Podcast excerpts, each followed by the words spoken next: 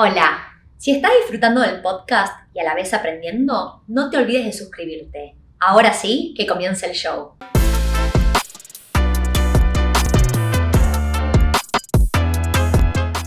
Hola, mi nombre es Tiffy Robinat. Bienvenidos al podcast de Wealth en Español. Hoy vamos a estar hablando acerca de tips para inmigrantes latinos en Australia. Y voy a arrancar con el tip número uno, que sería no vivir de paso. Y para arrancar con este tip voy a contar una historia de algo que me sucedió a mí en mis primeras semanas, primeros meses cuando llegué a Australia. Resulta que yo estaba viviendo cerca de la ciudad, estaba alquilando un lugar que era súper conveniente para ir caminando a mi trabajo. Y tuve la suerte de que una chica que solía trabajar conmigo en Argentina, muy amorosa, me invitó a pasar las Pascuas en Manly. Manly queda en las playas del norte de Sydney y es un lugar muy elegido, o sea, donde los, por ejemplo, los argentinos, no sé si todos los latinos, pero los argentinos les encanta y hay comunidades muy grandes de argentinos. Y aunque no está bueno generalizar y no todas las comunidades son iguales, algo que se dio en ese fin de semana y que me abrió los ojos es que había mucha gente que estaba de paso. ¿Qué significa estar de paso? Era gente que sabía que en unos meses, un año, se estaba yendo y seguía a viajar o, se volvía al país o lo que fuera.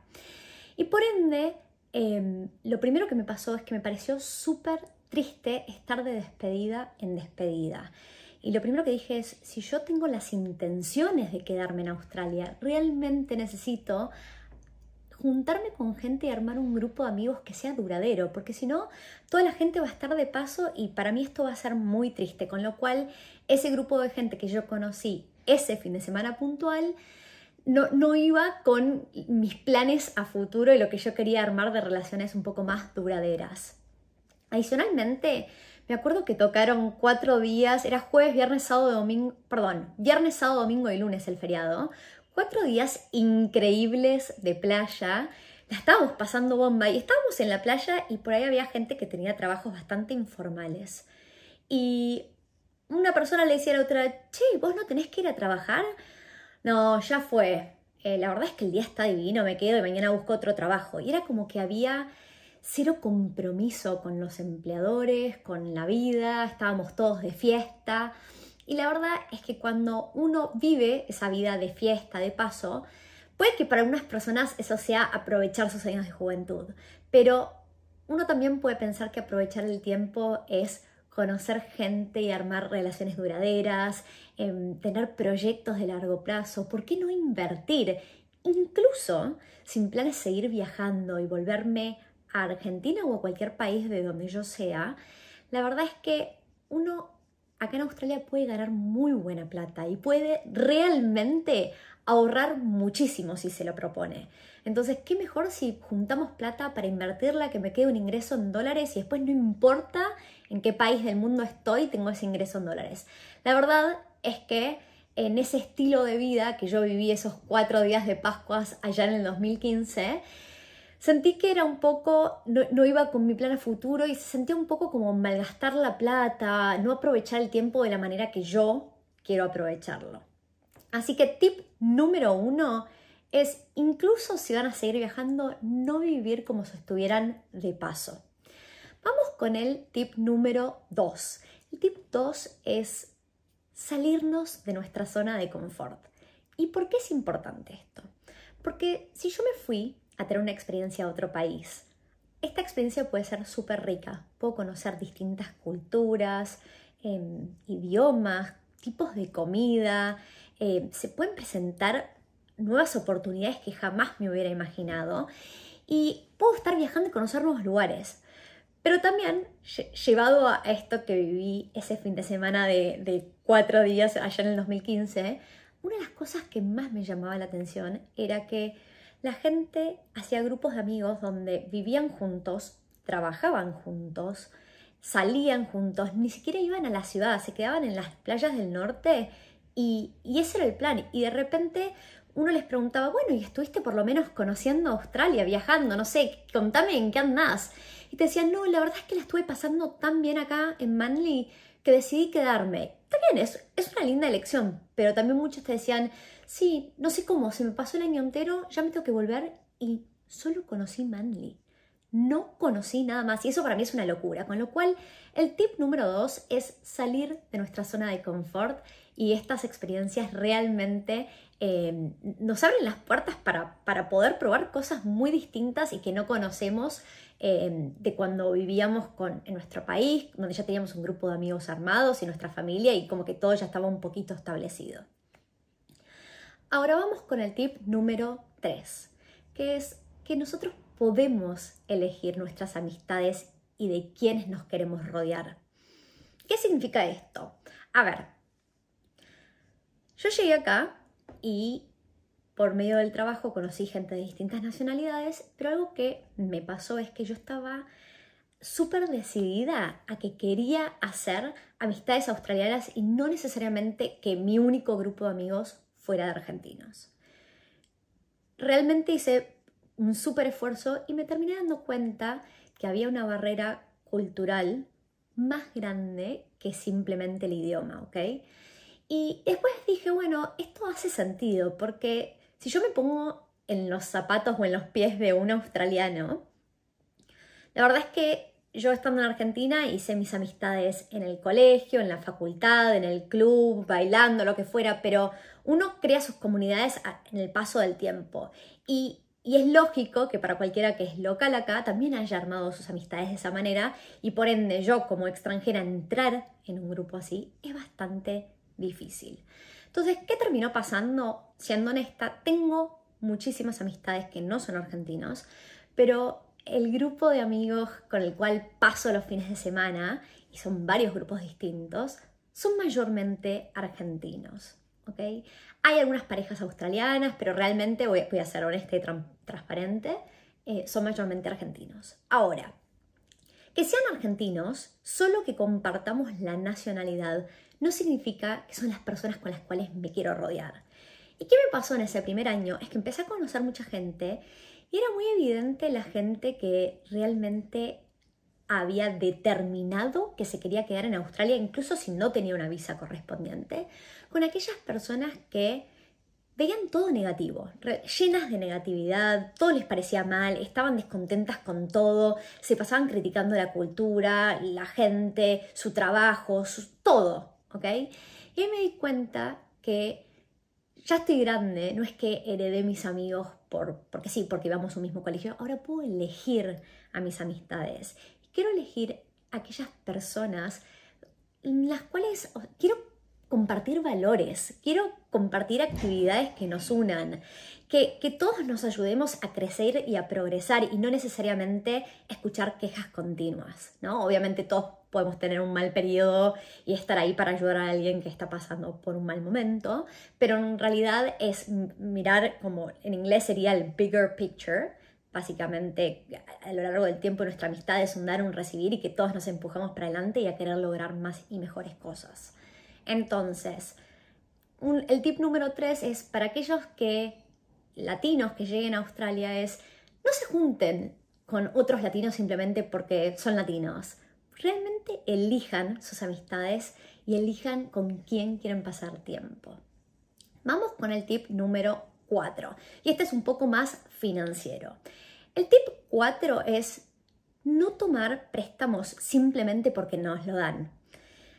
Y es lógico que cuando yo vengo de un país donde acceder a un préstamo es costoso, es difícil y llego acá y me dan tarjetas de crédito súper fácil, préstamos personales, acá hay afterpay, básicamente gasto ahora y pago después, em, préstamos para, o sea, personales para cualquier cosa, pero como car loans, para comprar vehículos, lo que fuera.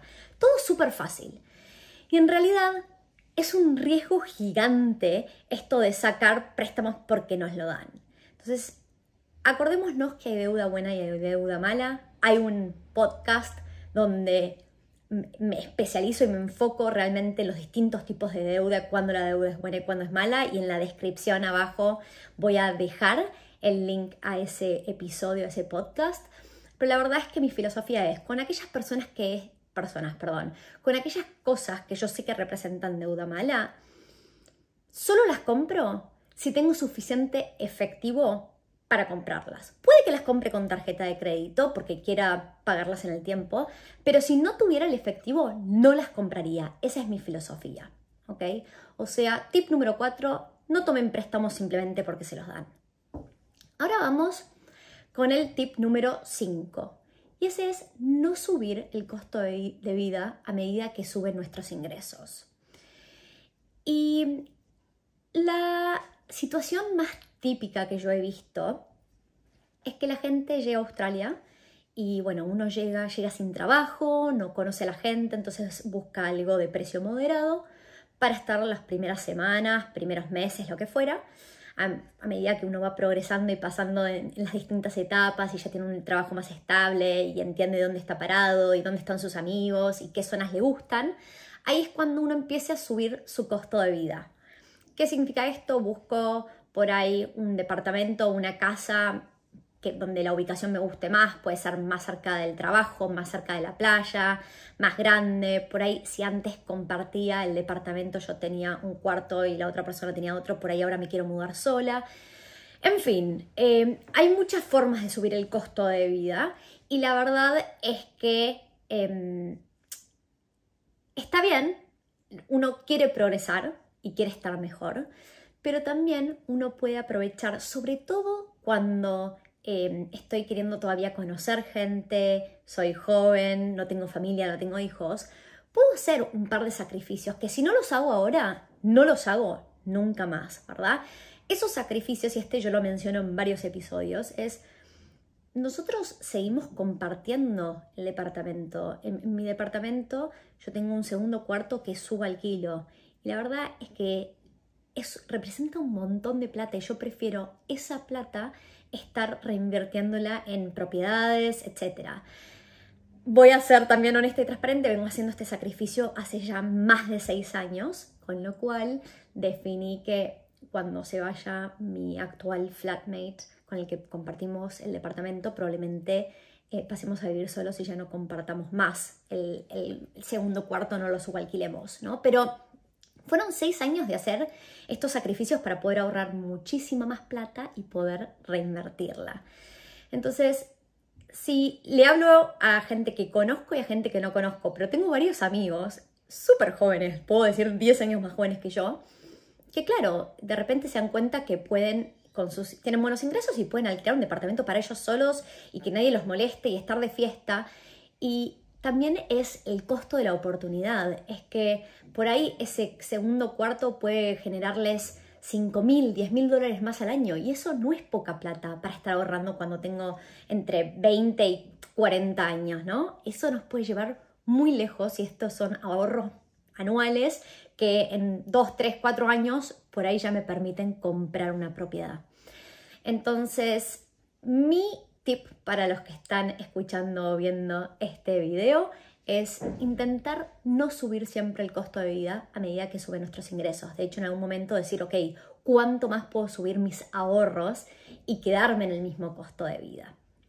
Lo más triste que puede pasar, y no se imaginan la cantidad de conversaciones con clientes que he tenido, donde me dicen, Tiffy, ya estoy hace 10, 15, 20 años en Australia y, no, no, pude comprar mi, primera propiedad, no pude invertir, no pude hacer nada porque viví siempre como un rey o como una reina, eh, nunca me faltó nada, me di montones de lujos y la verdad es que ahora se me hace muy difícil ahorrar, ahora tengo que mantener una familia, tengo hijos, mi costo de vida cada vez es más y más alto y, y no logré juntar la plata cuando era joven, soltero, ganaba buena plata y mis costos eran relativamente bajos versus lo que son ahora. Entonces, mi recomendación es siempre se pueden hacer sacrificios, pero por sobre todo aprovechen cuando son jóvenes y, y, en realidad compartir un departamento no representa tanto un sacrificio como conocer gente nueva y pasarla bien y hacer nuevas amistades. Bueno, me quedan cinco tips más, pero aprovecho un corte en los primeros cinco porque quiero para aquellos que están mirando este video en YouTube que podemos dejar comentarios Em, preguntarles, dejar en los comentarios de estos cinco tips, ¿cuál les parece a ustedes el más importante? El primero era no vivir de paso, el segundo es salirnos de nuestra zona de confort, el, tercero es elegir las amistades y la gente que nos rodea, el cuarto es no tomar préstamos solo porque nos lo dan y el quinto es no subir nuestro costo de vida a medida que suben nuestros ingresos. Ahora voy a pasar al sexto tip que es no darnos todos los lujos simplemente porque esos lujos serían imposibles de acceder en nuestro país de origen.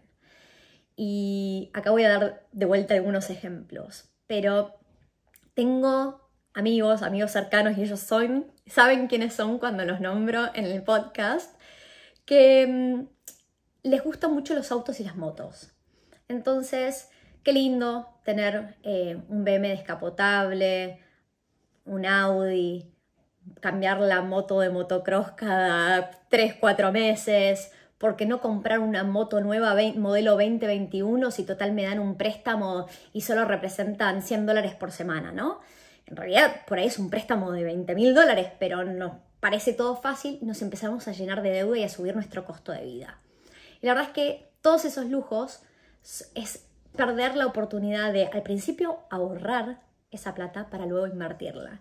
Entonces estamos gastando en cosas que van perdiendo su valor a través del tiempo y no apreciándose y dándonos nuevos ingresos pasivos o lo que fuera, ¿no? Em, pero generando plata y poniendo plata en nuestra cuenta bancaria en vez de sacando plata todos los meses de nuestra cuenta bancaria.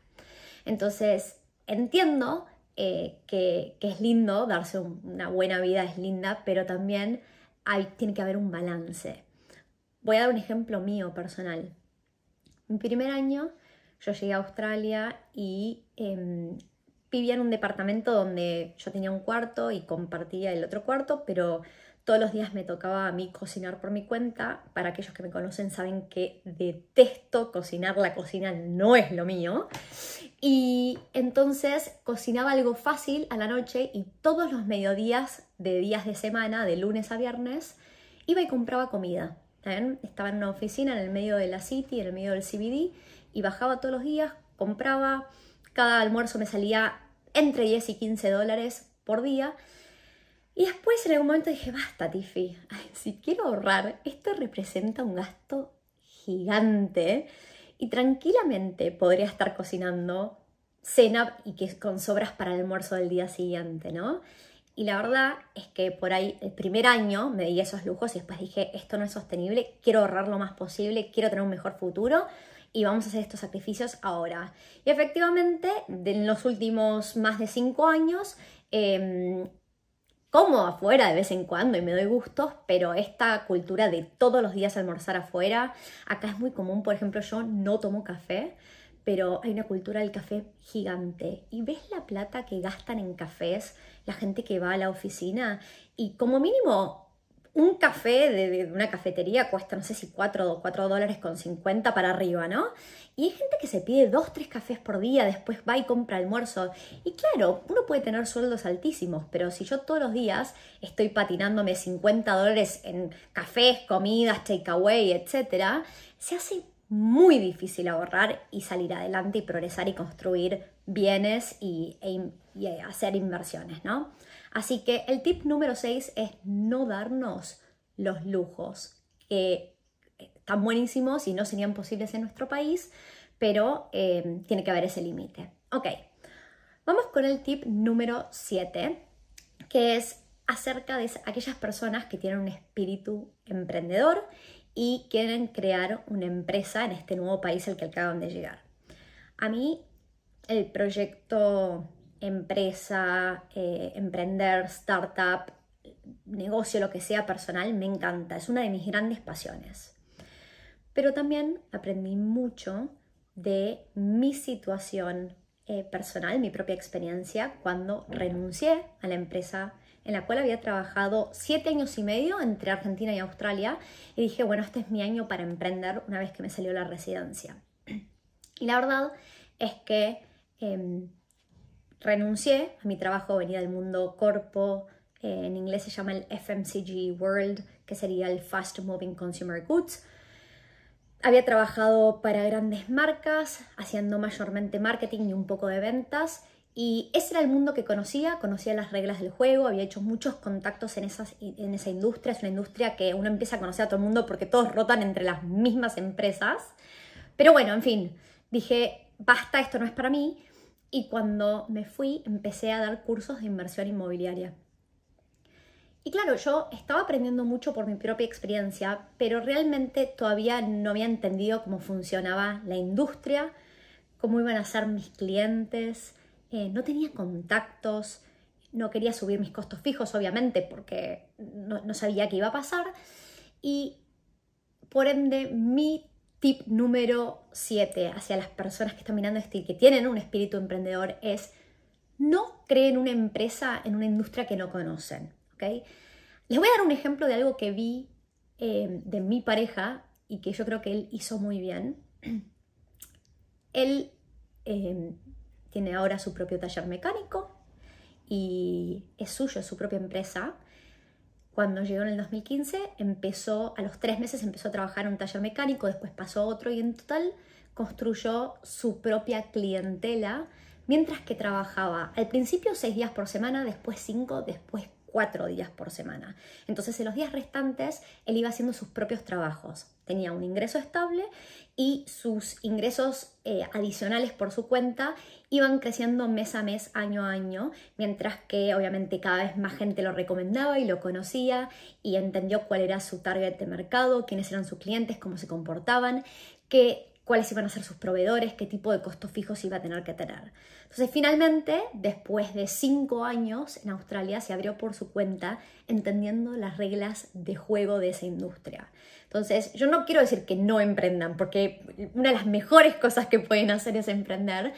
El mensaje es, si quieren ir por una industria que no conocen, en un país que no saben cuáles son las reglas de juego y que no tienen contactos, primero mi recomendación es que se metan en esa industria teniendo un sueldo un poquito más estable, trabajando para alguien más. Si voy a querer emprender, probablemente sea mejor trabajar por una empresa chica que una empresa grande para entender un poquito, poder tocar muchos más puntos dentro de la empresa y aprender mucho más, pero no tirarse a la pileta de lleno sin tener ningún ingreso en una industria que no conocen. ¿Está bien? Ese sería el tip número 7, no crear una empresa en una industria que no conocen.